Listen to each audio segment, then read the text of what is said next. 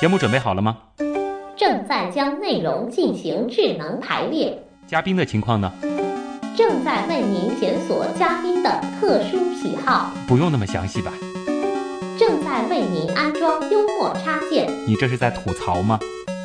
正在为您更换全部文字素材。正在删除您的幽默基因，已将节目专业程度调低到百分之三十五。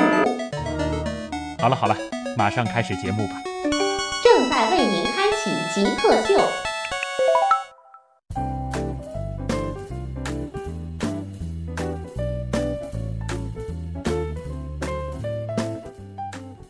欢迎回到极客秀，我是一看到针和线就会觉得头非常晕的旭东。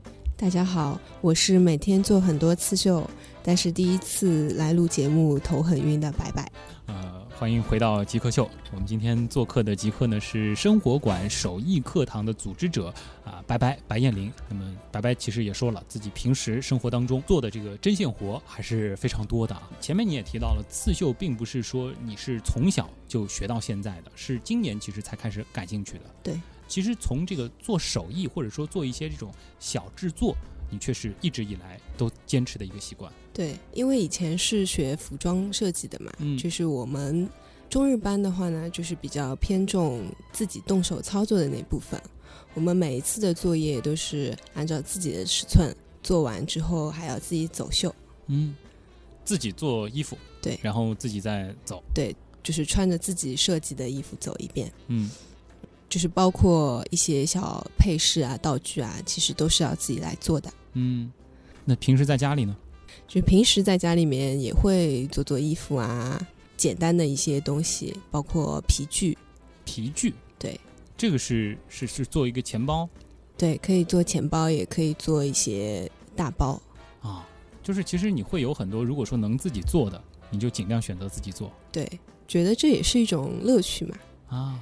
然后包括我们生活馆也有很多这种手艺课程的课，嗯我也有去参加过做勺子，嗯，就是木工的那一些。嗯，就是会做很多这样的东西。对啊，其实你前面在聊到就是你父母的时候，其实也提到你爸爸也是一个非常喜欢做手工艺的人对，啊，所以你们家是会举家的一个家庭活动，就是大家聚在一块儿做各种各样的东西吗？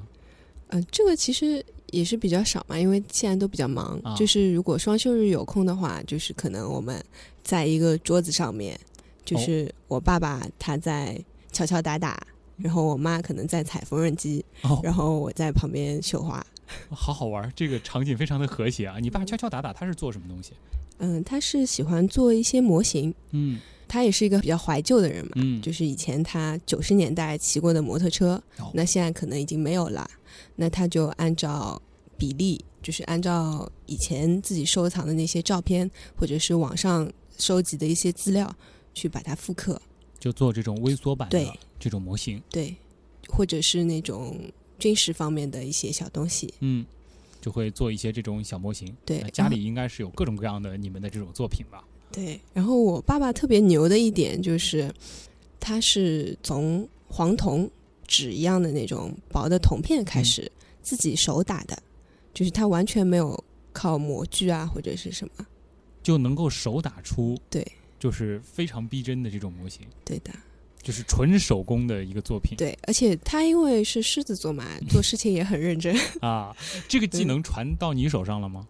呃，我希望能像他那么认真嘛，就是他是真的很极客的那种感觉了。然后他是先做一个模型的话，是先会用纸，就是那种硬的卡纸做一遍，嗯然后哪一些地方需要修改的话，改进了之后，然后再用黄铜去做的。嗯然后其实他用白纸做的已经是非常好了，如果上一个颜色的话，就是和真的一样了。就是用白纸做对，就是他是要做一个基础的形，啊，先感受一下，然后哪里需要改进，然后再去修补。所以你你们家里面会开这种就是手工艺的这种探讨交流会吗？我爸做完了东西，他会跟我分享，嗯然后我如果回家看到他正好在做的话，我就会帮他拍照，帮他拍的照片我会分享在朋友圈里面，嗯，所以我的朋友们都叫我爸爸男神。就是他特别会做东西。对，这个整个这个家庭的这个氛围真的是非常的和谐啊。那家里大约有多少就是你们曾经做的这个作品还留着的？嗯，有很多。其实我爸爸，因为他以前也是喜欢做这些东西，并不是说退休了才开始做。嗯包括我们家里面有一套家具，嗯，沙发是他做的，嗯，包括我们的宫灯也是我爸爸做的，嗯，就是自己有嗯有成品吗？我自己的话，就是可能都是一些小东西吧，比如说包啊，就是自己平时用的一些笔袋啊，什么。嗯，啊，说了那么多关于白白这个家庭的一些趣事啊，还是得回到你的这个工作，因为你的工作其实是生活馆的一个手艺课堂的组织者。呃，能给大家来解释一下，就是你你们的这个生活馆它到底是一个怎样的定位吗？感觉好像也不是说是一个兴趣爱好的培训学校。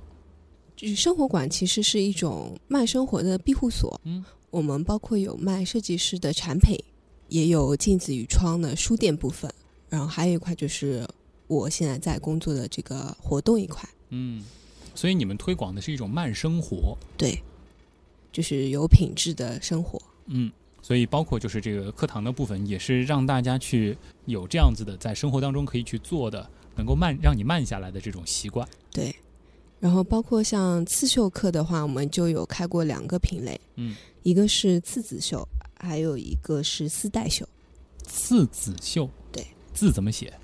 就是刺身的刺，嗯儿子的子，啊，刺子绣，对这是一种什么样的绣法？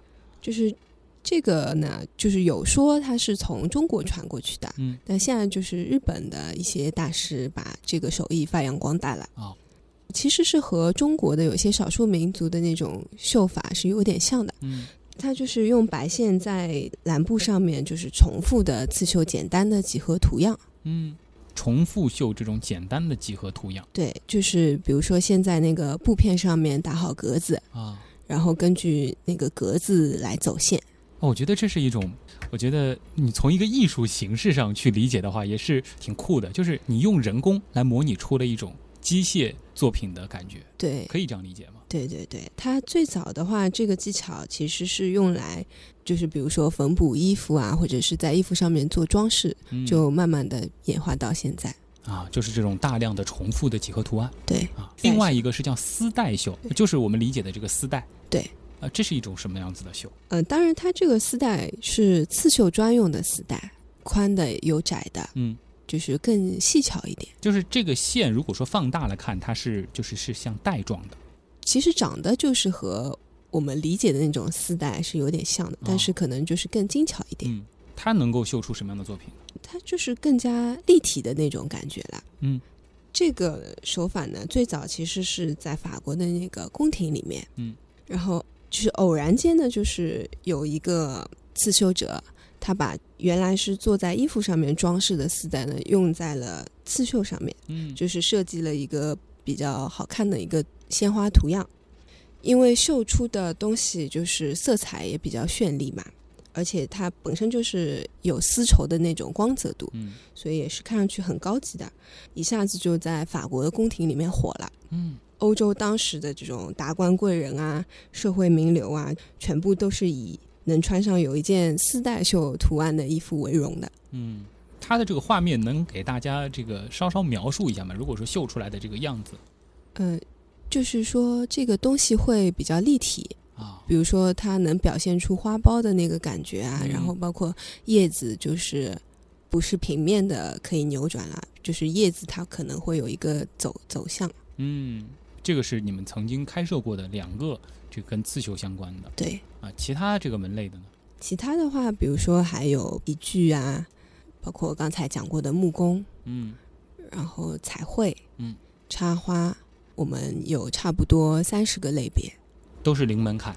对然后包括钩针也是，那有有些课都是以体验为主的，嗯我们也有就是针对，比如说他体验过一次，觉得这个很好玩，他想继续学下去，嗯，也有这样子的系列课程。好，那么时间也差不多了，我们要把这个最后一点宝贵的时间留给我们的网友了。那么我们将进入问题来了，来听听看网友啊对于白白、对于手工艺以及刺绣都有什么样的问题。你觉得什么是极客？具有互联网思维的、有创新意识的一帮理工科男。极客，我觉得跟黑色有点像吗？用一些很正常的东西做出一些很不正常的东西，就是民间科学家一样的人。头脑很聪明，可能有点小怪异。做事很有自己的范儿，很有潮流，对科技这种东西有一些独到的理解，会搞一些自己的小玩意儿，然后 DIY 能力比较强。印象中比较 crazy 的那种感觉，非常聪明，非常有动力，非常有想法、有想象力的一群。Smart，精力充沛。嗯，有点像技术宅之类的吧。做一些不同寻常的事情。问题来了，问题来了，问题来了。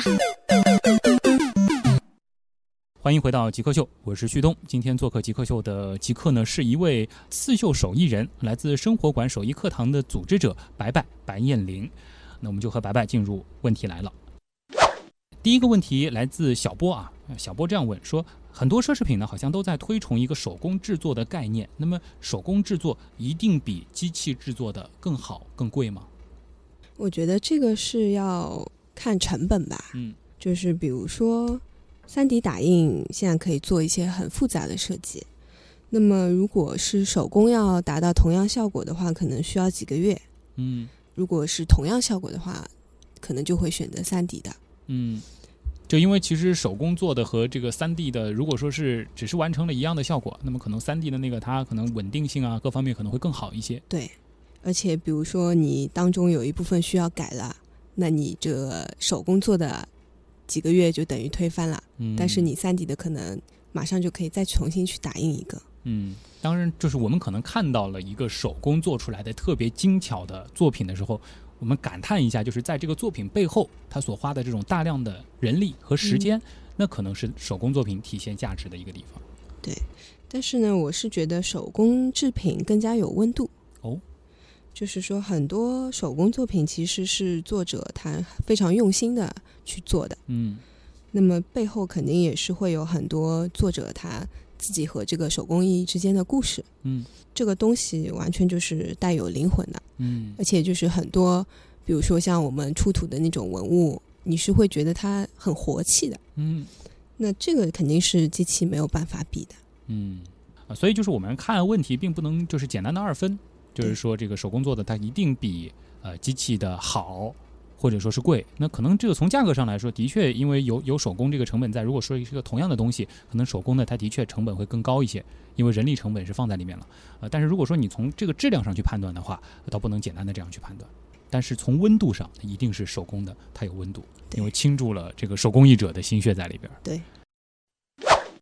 平平零五二他问了这样一个问题，说啊，好像前一段时间非常流行十字绣啊，这样子的一种这个算是一个小手艺作品。那么这个十字绣和你现在做的这个刺绣，它这个最大的区别在哪里嗯，十字绣呢，其实有一点像数字油画，啊？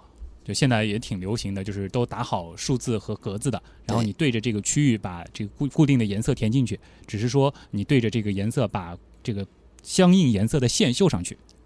现在有有卖的一些，就是可能它就是帮你图案已经印好在这个布上面了，嗯，你就根据它那个线嗯去走就可以了。嗯当然不是说就是说非得去比较这个呃好和坏啊，嗯但是呃，如果说你愿意花一些时间放在这样子的一个手工艺上的话，你整个这个过程还是会给你带来很大的快乐的。对，而且十字绣其实也挺花时间的。嗯，对，尤其是作为曾经收到过十字绣作品的人啊、看到这样的一个作品，还是觉得沉甸甸的啊。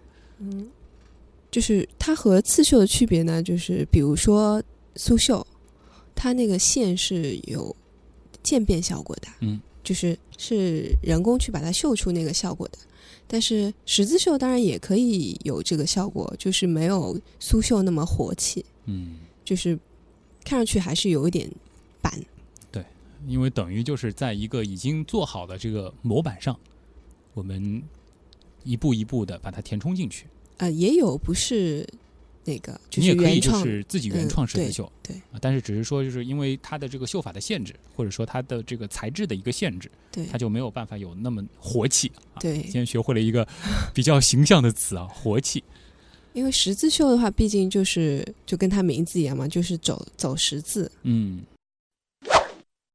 啊，老严问了这样一个问题，就是说，呃，嗯不知道你有没有这个听说过双面绣？他觉得双面绣是一个比较高超的技艺。那么，请问在刺绣这个领域当中，双面绣算是一种比较高级的绣法吗？那对，肯定是的，啊，因为就比如说初学者，他可能不考虑布反面的一些细节，嗯就是比如说你这个绣地方绣完了，要绣另外一个地方，它可能当中不断线，然后连着的。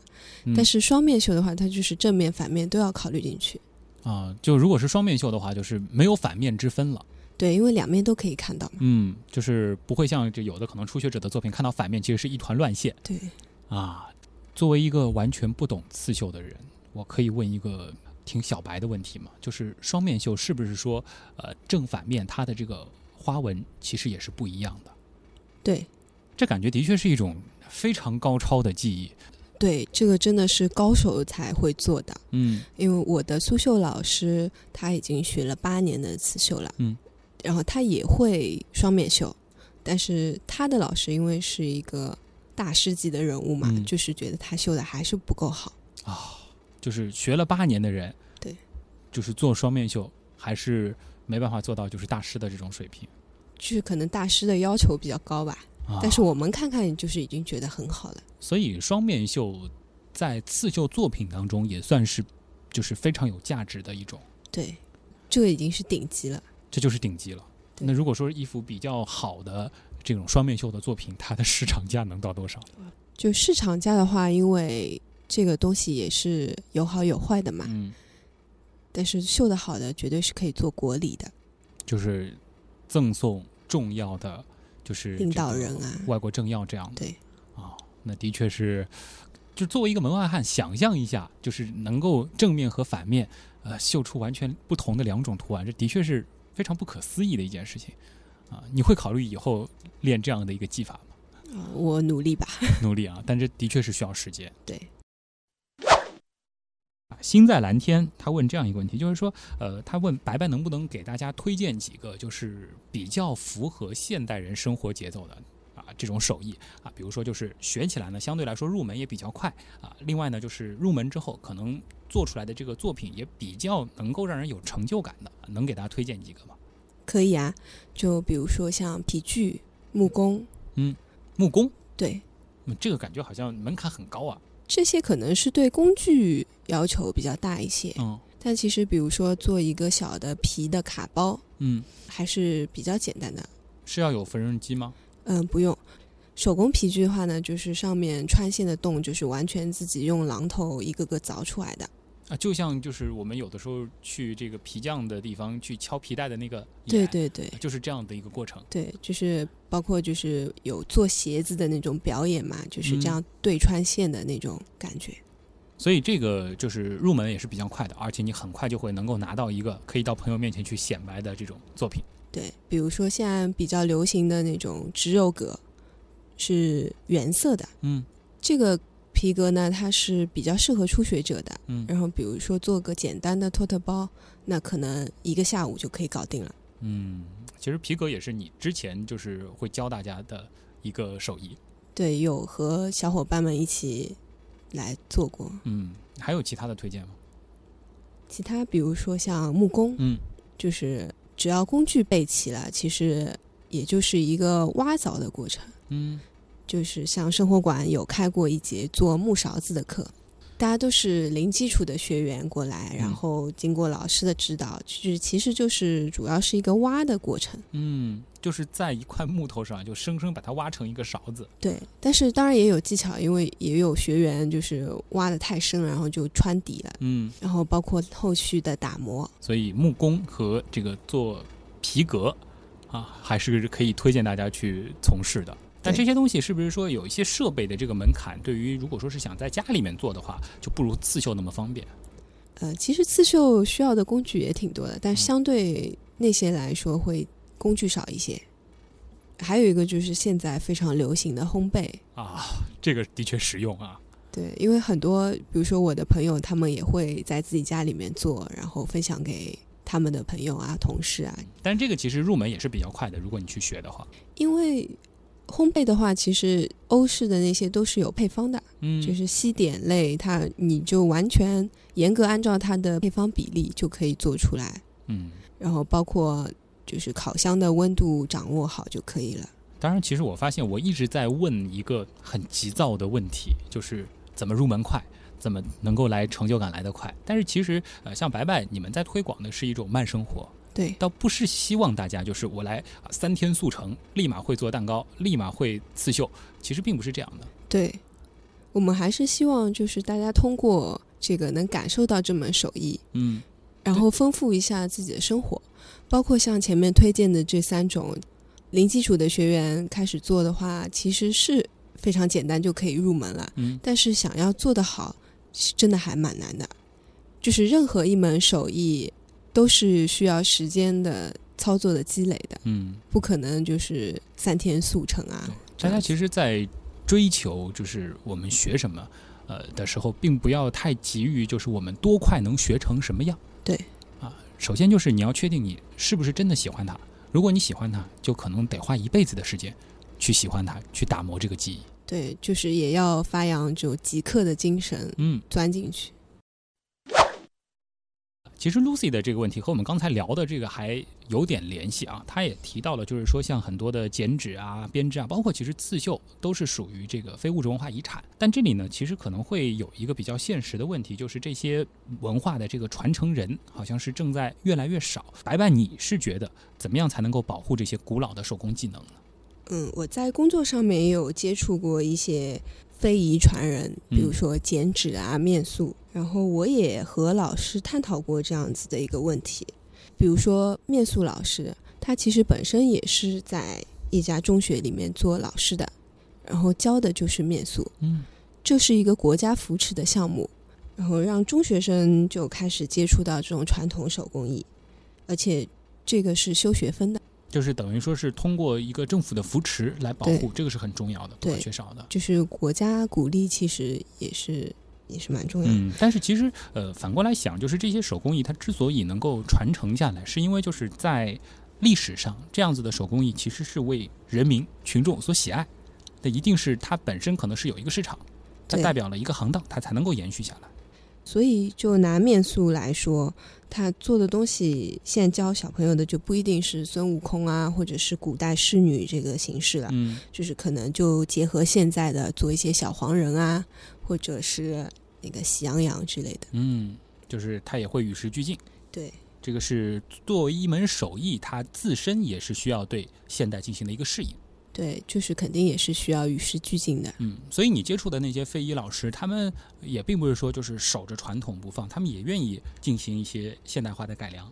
嗯，毕竟手工艺它本身也不是说人人都需要会的一个技能。嗯可以让大家先从现代的这种审美观念里面去掌握这门技术，嗯入了门之后有了兴趣，然后就可以做一些比如说复古的创作了。嗯，不过的确就是像非物质文化遗产这样子的，尤其是像手艺这样的东西，它必须是有一个群体在乐于做这样子的一件事情，它才能够自然而然的传承。啊可能妈妈喜欢了啊，传给了自己的孩子，对，这样子的话，这种非物质文化遗产才能够不断的传下去。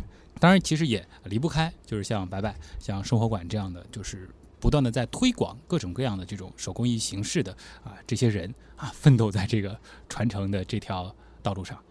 好了，那今天的极客秀也是属于极客秀比较安静的一期，因为今天聊的是非常安静的，聊刺绣，聊手工艺。非常感谢非常安静的白白做客极客秀，谢谢。谢谢。我是旭东，本周的极客秀就是这样，我们下周再见。